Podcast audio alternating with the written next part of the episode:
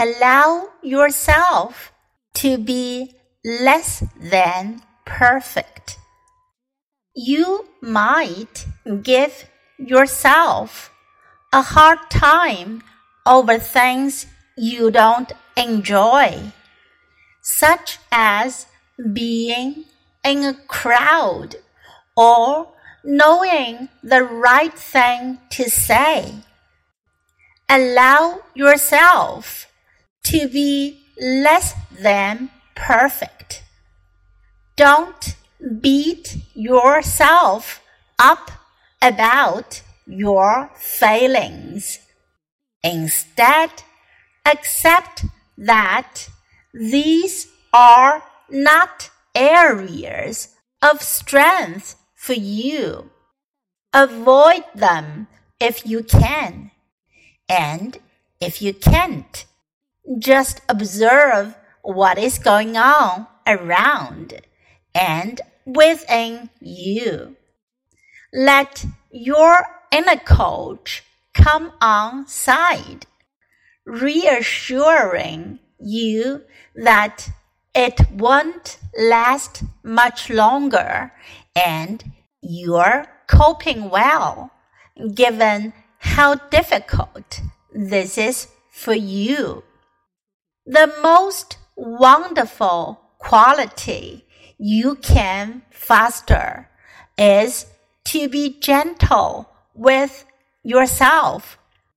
Everything else will then take care of itself.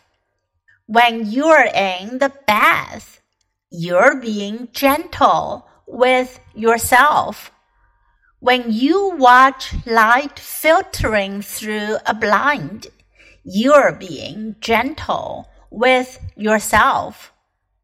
When you support and encourage yourself, when you are having difficulties, you're being gentle with yourself. Find something that makes you feel relaxed and happy. Perhaps driving, walking, hugging someone you love, watching the sky, baking a cake, or lying warmly under the covers on a Saturday morning. Next time you do this thing, really listen to your internal reactions. Take that sense of your own space with you wherever you go. It's fully portable. If you lose the feeling, make sure you step back and recharge it when you can.